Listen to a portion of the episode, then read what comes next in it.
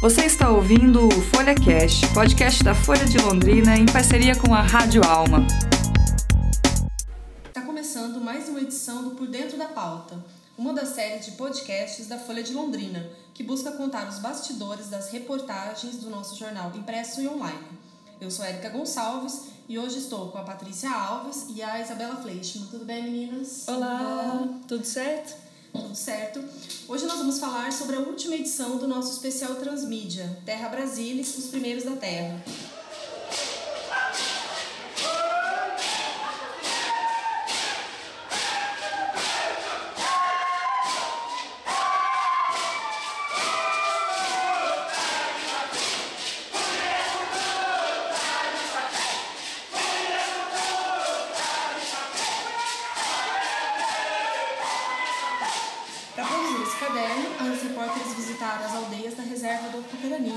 Tamarama. Para começar, Paty, você pode explicar para a gente o que é o Especial Transmídia, para quem ainda não conhece?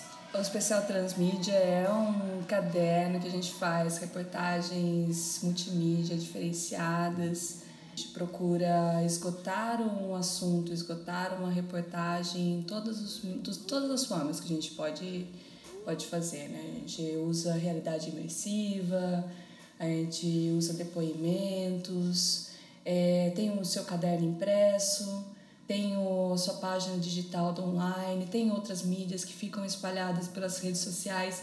Enfim, é uma, uma nova forma de contar uma história, né?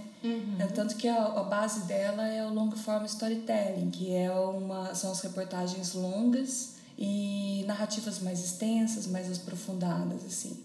E geralmente sobre assuntos do Paraná, que interessam o povo paranaense e interessa as pessoas em geral, assim, de uma forma mais universal, vamos dizer assim.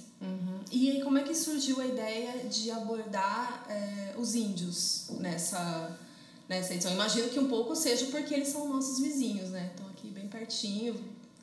É, tem, além disso, né, tem o fato de que a cultura indígena é muito importante pra gente e a gente não presta atenção nessa importância, às vezes até separa ela, né, como uma forma de separá-los da gente, assim, porque é um pouco incômodo esse negócio dos primeiros da terra, né, da impressão que nós somos os invasores e na verdade um pouco, né?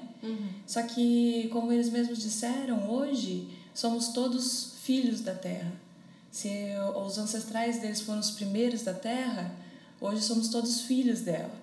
E somos herdeiros dessa, dessa, dessa junção, né? Que foi o Brasil, que não é só aqui no Paraná, foi o Brasil inteiro. Então, a melhor forma que a gente tem é de unir as nossas culturas, de prestar atenção nas coisas que acontecem uns com os outros. Eles falaram assim, a gente aprende muito com, com o não índio, por que, que o não índio não aprende com a gente também? E é mais ou menos por aí, assim, a ideia da, da reportagem surgiu de, da necessidade de se falar das diferenças no Paraná, das diferenças, das diferentes culturas. É, hoje o Paraná é chamado Estado Branco, né? Porque a maior parte é filho de estrangeiros que vieram para cá em épocas diferentes, mas que construíram a nossa etnia, né? Vamos dizer assim, tipo, tô dizendo nosso, eu sou paulista, mas tô dizendo nosso porque há tanto tempo já que já, já fiquei meio, Meio vermelho. paranaense, é. então eu já tô mais, mais apaixonada nessa terra, assim, já tenho mais esse, esse pensamento. Porque, e quando a gente pensa no, nas origens do povo, a gente não tem como falar de uma história só.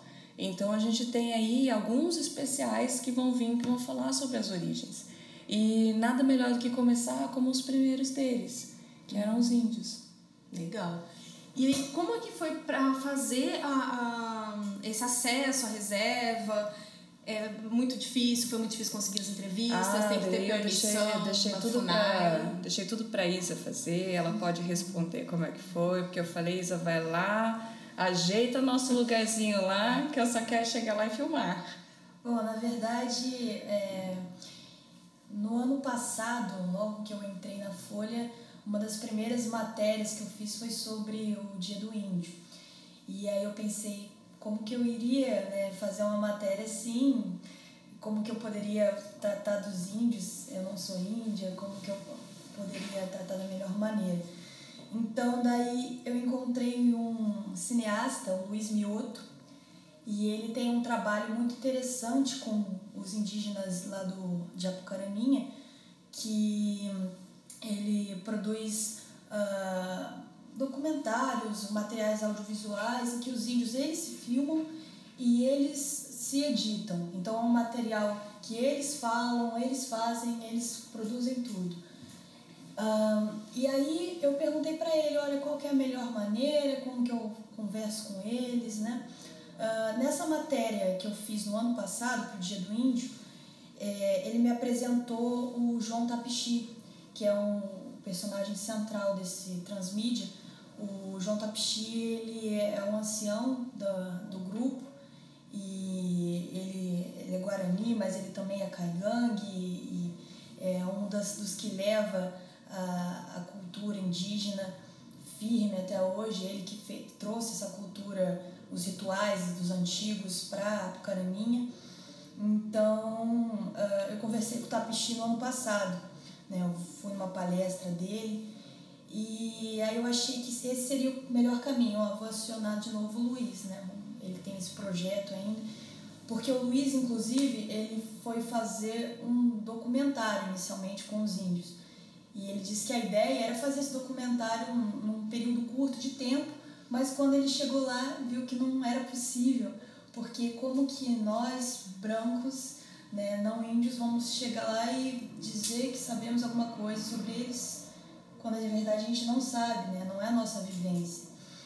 Então, é, ele, esse documentário acabou se estendendo nesse projeto que ele tem até hoje, né? que esse, esse inclusive partes desses documentários a gente estão inseridos no. Sim. É, aí o Luiz abriu essas portas e a gente acabou é, indo junto com a equipe de, de do audiovisual dele na, em uma dessas visitas. A gente foi de primeira assim para conversar com, com o cacique, para conversar com as lideranças, explicar certinho o que, que a gente queria. Porque a ideia não era fazer uma matéria da minha visão, da nossa visão, a gente queria desconstruir um pouco aquilo que a gente já tem para deixar os índios falarem do que eles estão vivendo. É difícil porque não, ia, não, não seriam eles a escrever, mas é, a ideia era tentar deixar no máximo possível na voz deles, nas impressões deles. Aí a gente é, foi lá, encontrou o Tapchi, Nesse dia, o cacique natalino não estava, por isso foi muito difícil também, porque eles são. Uh, o grupo deles é, é, é, bem hierárquico, então eles tomam todas as decisões de acordo com o cacique. E todas as decisões também têm que ser em conjunto.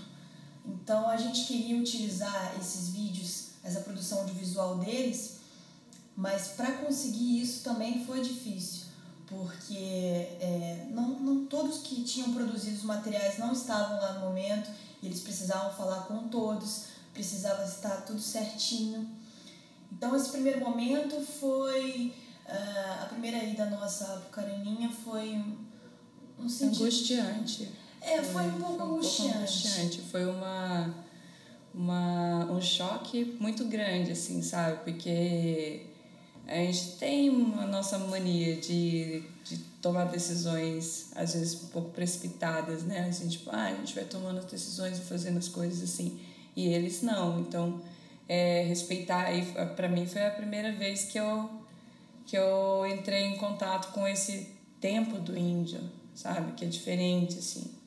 Uhum. Sabe? Que é mais moroso, que não se preocupa com a urgência do moroso pra gente. Né? É. Moroso pra gente que tá é, nessa é correria, nessa correria. É, essa, essa, é que é esse choque, né? Tipo, a gente tá nesse mundo urgente, assim, né? E eles não. E aí quando para você, quando você sai do seu universo para chegar lá e, e, e, entrar nesse ritmo, nesse tempo, Dá até, dá, dá até a impressão que o seu, seu coração desacelera um pouco, sabe? Foram quantas visitas para produzir todo o material? Foram três. Três visitas. É... Foi uma sensação de que a gente não estava no controle da matéria, né? É, bem legal. E era isso que a gente queria, era, era o que a gente queria. de- Queria que eles tivessem o controle da matéria, mas foi um pouco chocante passar Foi desconfortável. impressão. É, porque É como entregar o seu microfone pro entrevistado, né? Sim, É, você fale. fale, é. É, e, e aí eles falaram, mas no tempo deles, né? Então, acho que esse foi um desafio e foi algo que caracterizou bastante essa matéria, porque foi no tempo deles, foi do jeito deles e a, gente tentou da melhor maneira deixar que, que fosse assim mesmo, deixar fluir uhum. do jeito deles, né? Mesmo bem, mesmo jeito que con nim con men tí đâu. Hòm tôi nhận được một tí tí ninh tí một bem mesmo tí. Então, Porque a gente tinha muito que aprender também com essa matéria, né? A gente, não, a gente desconhecia muito sobre essa realidade. É, até uma das coisas que eu ia comentar, que uma, uma coisa que vocês colocam na matéria e que pessoalmente pra mim também foi um choque a primeira vez que eu tive contato com isso, é que a, aldeia, ao contrário do que a gente imagina, não é aquela coisa da oca que tem no livro, que a gente aprende na escola. E que em alguns locais, né, tipo na Amazônia, essas tribos mais afastadas vivem daquela forma. Mas eu, há alguns anos, numa matéria pela Folha, fui na, na reserva Laranjinha e eu também levei um susto, era que eu vi casas e não oca. E é meio estranho isso, né? É, Você se sente assim até bem ignorante porque, nossa, é uma ideia que você tem e de repente não tem. E vocês colocaram isso na matéria, que foi o primeiro choque. É, é um choque de, de ver o, o índio chegando de moto com fone de ouvido e iPhone na mão. iPhone e antenado, Instagram, WhatsApp, o, o também é interessante porque na aldeia não tem sinal, né? Então, né, eu tô até agora intrigada, porque o meu celular não pegava, mas pegava de todos eles, pegava. Tinha uma torre secreta. É, eles não entregavam o Wi-Fi pra gente, eu acho. Pode ser. O Wi-Fi da tribo era reservado. Mas uma, uma coisa que eu estava até comentando com outra repórter é, poxa, mas por que, que é tão difícil, né? Por que, que eles têm tanto esse receio em, em conversar com a gente? Dez segundos depois, é lógico que eles têm receio em conversar com o branco, né? É lógico que eles têm receio de fornecer as coisas deles, né?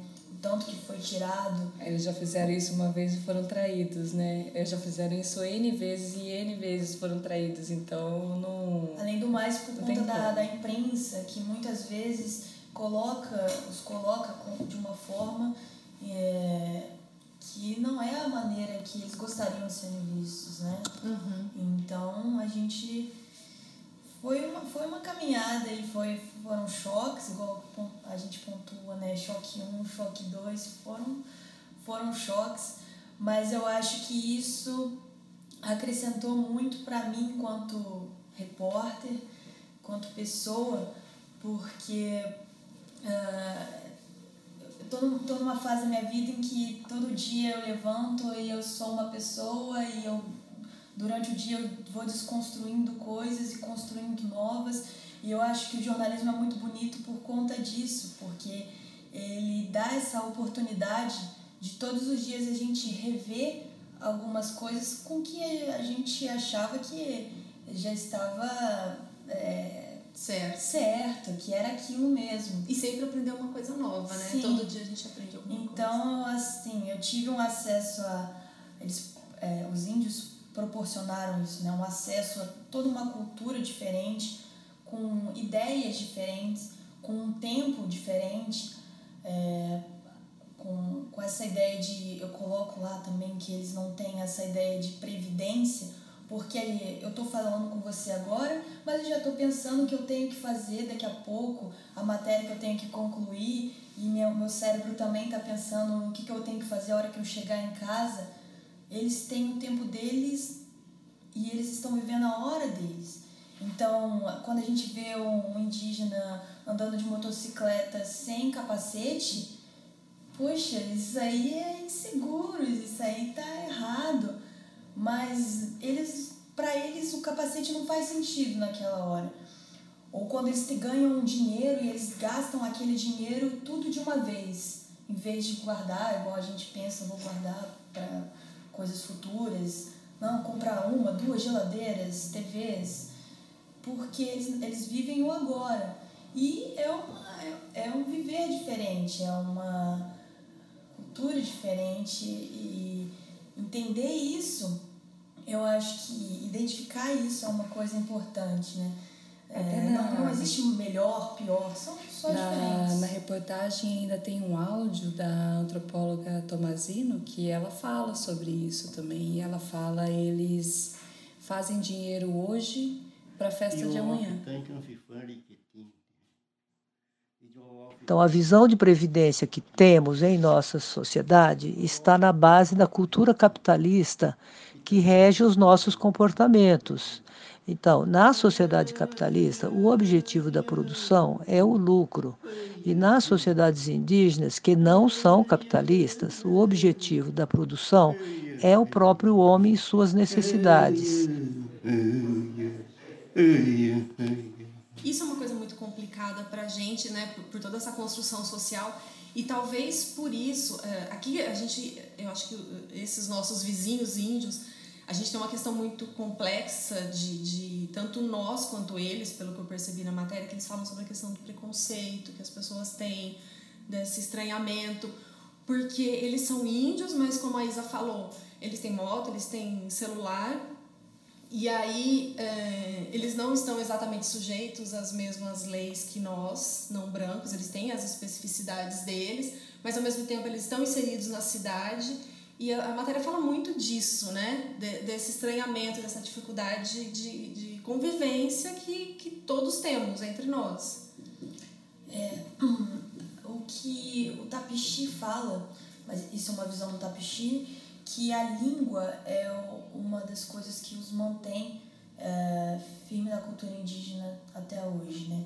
Então eles fazem questão de ensinar desde desde crianças, o, na verdade, eles aprendem né, primeiro o caigangue. O português eles vão aprender depois. Então, para o caraminho, o caigangue é algo que é, coloca, olha, nós somos índios, nós somos caigangues. Falar o caigangue é muito importante para eles.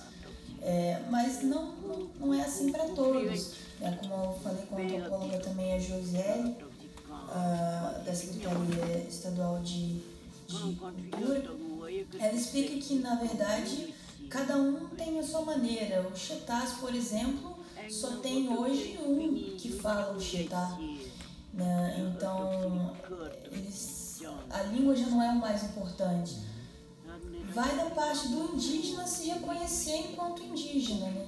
Eu acho difícil para mim falar, pra eu falar com relação a isso, mas a língua, pelo menos para o Tapixi, é o mais importante, né? porque mantém eles enquanto indígenas. Mas essas questões de, de iPhone ou de, de utilizar uh, é, roupas de marca, enfim, eles estão na sociedade tanto quanto, quanto nós. Uh, e eles têm direito, porque não teriam de, uhum. de usar roupas, de ter celular é, então... é, inclusive é uma das coisas que eles falam pra gente quando a gente vai lá, é isso, assim. assim ah, o branco vê a gente com celular, com moto, com casa, e fala assim, ah, mas não é índio, por que que tá usando essas coisas? É, assim, a gente aprendeu, foi assim, o branco criou e viu que era bom, a gente aprendeu com o branco que era bom e usou. Assim, o, o branco também tem muito que aprender com a gente, ele pode aprender com a gente a a viver de uma forma mais harmoniosa com a natureza. Ele pode aprender com a gente a, viver de um num tempo diferente. Por que, que eles também não aprendem com a gente? O que, que é bom se a gente tem essa capacidade de aprender com eles? Uhum. E é uma mistura que tá, tá em todos os aspectos ali dentro da aldeia. A gente uh, conversando na unidade de saúde, tem alguns índios que preferem utilizar é, é, medicamentos naturais, medicamentos deles, e usam também os medicamentos fornecidos no, na unidade de saúde. Então, é, inclusive o profissional que trabalha lá tem que saber é, que esse indígena vai querer usar o medicamento dele, vai usar a erva, o chá, tem, né? mas também entender da, da cura espiritual, porque eles chamam de remédios, né? Os guerreiros que, que passam o remédio antes da, da batalha. Hoje essa batalha, o Tapixi até pontua bem que hoje essa batalha é no papel, mas eles se vestem como se fossem para a guerra e passam remédios no corpo como se fossem para uma guerra. E, e isso tá na essa, essa junção né, de, de remédios, de culturas, está na aldeia. Né? A gente tem também é... Hoje, e hoje acho que é o, que mais se aproxima da figura do pajé lá é o tapxi, né? Que é o que tem um conhecimento sobre remédios. É, na verdade, eles tinham o, o, os cuian, né? Que a Kimi Tomazino até explica que eram os curandeiros, mas com o, o SPI, né? O Serviço de Proteção ao Indígena, é, acabou... Eles acabaram sendo perseguidos, então hoje o tapxi acaba ele que tem mais esse conhecimento porque ele lembra da avó, né? Mas essa figura dos cuian, que seriam os curandeiros, lá, é, realmente, pelo menos em Apucaraninha, não, não, não há hoje. Ou seja, né, é, os indígenas como um todo vêm passando por grandes, sofrendo grandes mudanças provocadas por nós, não brancos. Aliás, achei bastante curioso esse termo, né? Não indígenas, na verdade, né? Não índios. Não, não eles, eles não usam brancos. Não índios, é. Usam não índios, achei bem legal. E, e mudanças pela sociedade mesmo. Então, acho que esse estranhamento, às vezes, que nós temos é porque a gente, assim como a gente chega lá achando que tem uma oca, talvez a gente chegue lá achando Mas, que eles vai ainda falaram pra gente que tinha umas três ocas mais próximo do rio lá. A gente não chegou a ver. Mas eles juraram que tinha. É? Mas eles chamam as casas de ocas. Mesmo sendo casas. Mesmo sendo casas, alvenaria, chamam de ocas. É... é o jeito deles, né?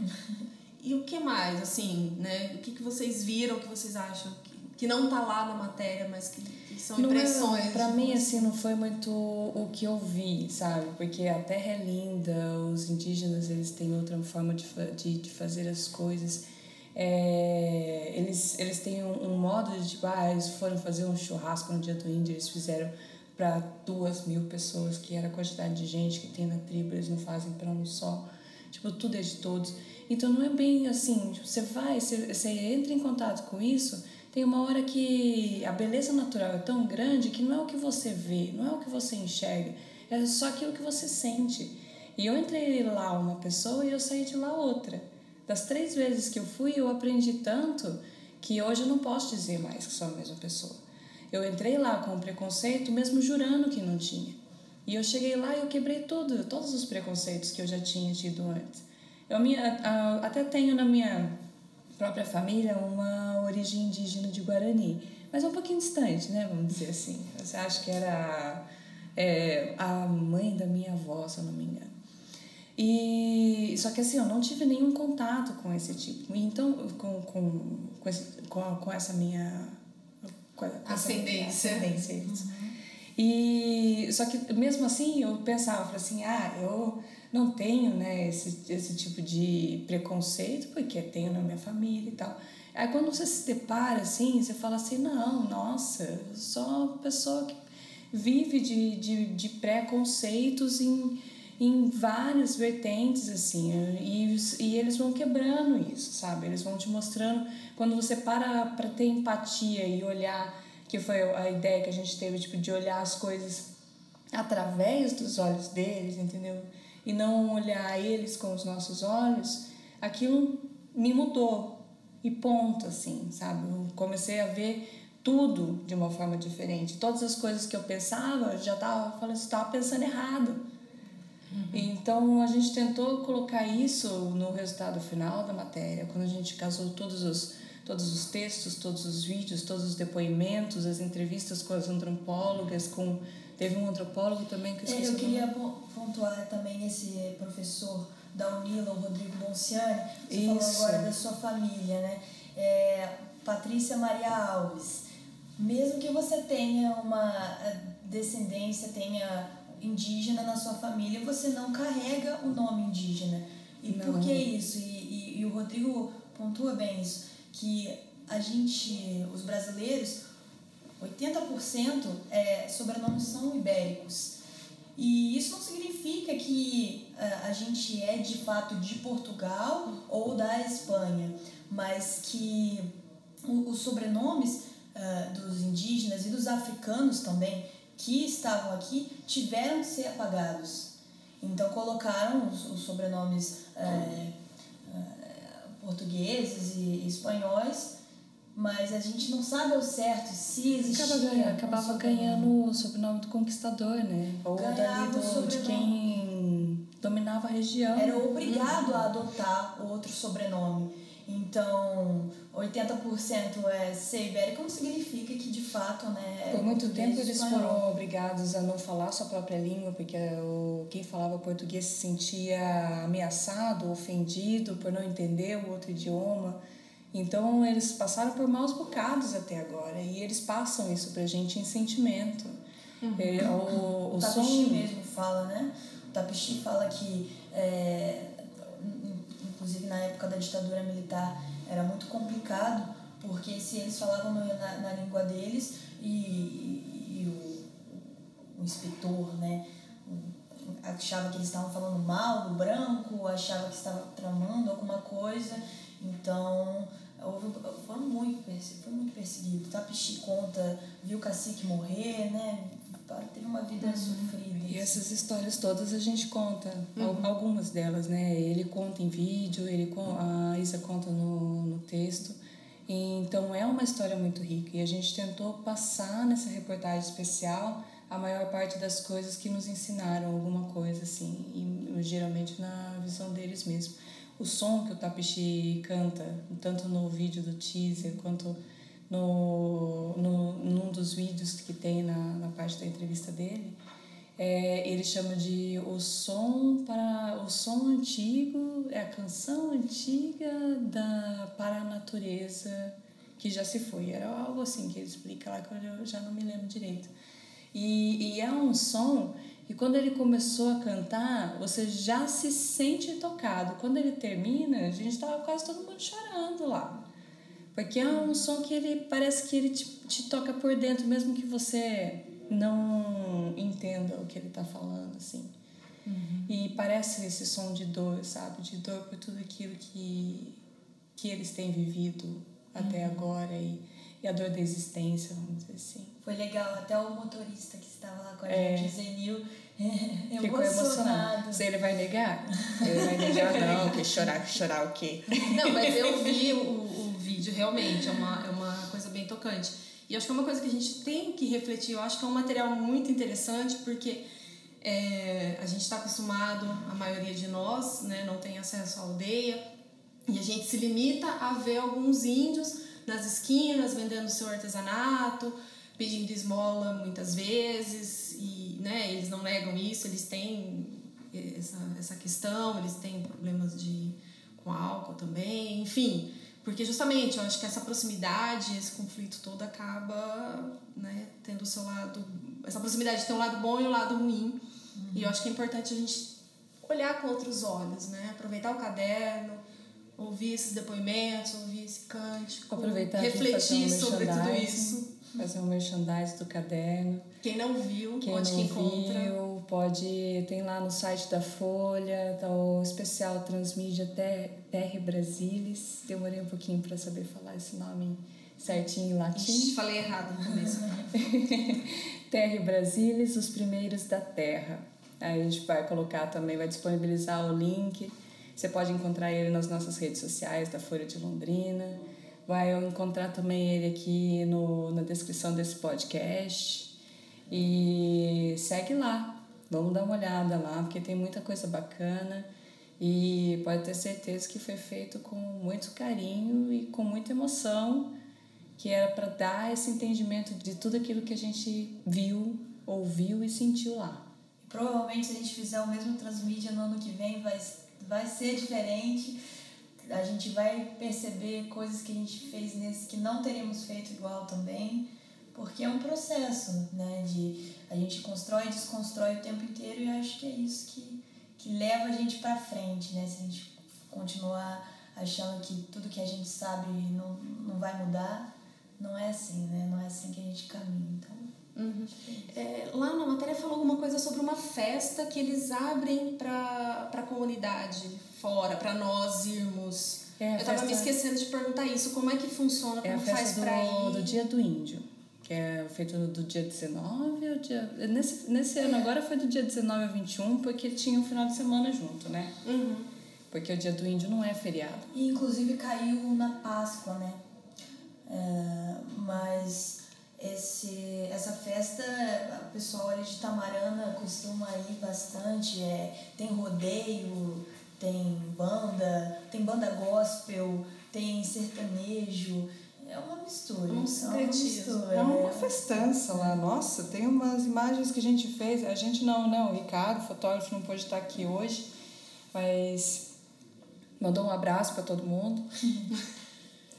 E as imagens que ele fez da festa, que é do churrascão que eles estavam fazendo lá no dia 20, nossa, ficaram incríveis, assim, porque eram toneladas de carne de porco que eles assavam nos espetos gigantescos, assim. Era uma coisa magi- magistral, assim, de ver. Sabe? Grandiosa mesmo, assim. Tem que ver, tem que que conferir. ver, é. Então é Isso isso. daí a gente não consegue nem falar, porque o cheiro a gente não consegue trazer, né? Mas pelo menos as imagens a gente conseguiu captar uma coisa ou outra. Então é isso, pessoal. Acessem a página da Folha, confiram o Transmídia e outras matérias também, todos os dias materiais aí especiais para todo mundo. Obrigada e até a próxima edição. Obrigada, meninas. Tchau, pessoal. Obrigada. Acompanha a gente nos nossos podcasts. E é isso aí. Até lá.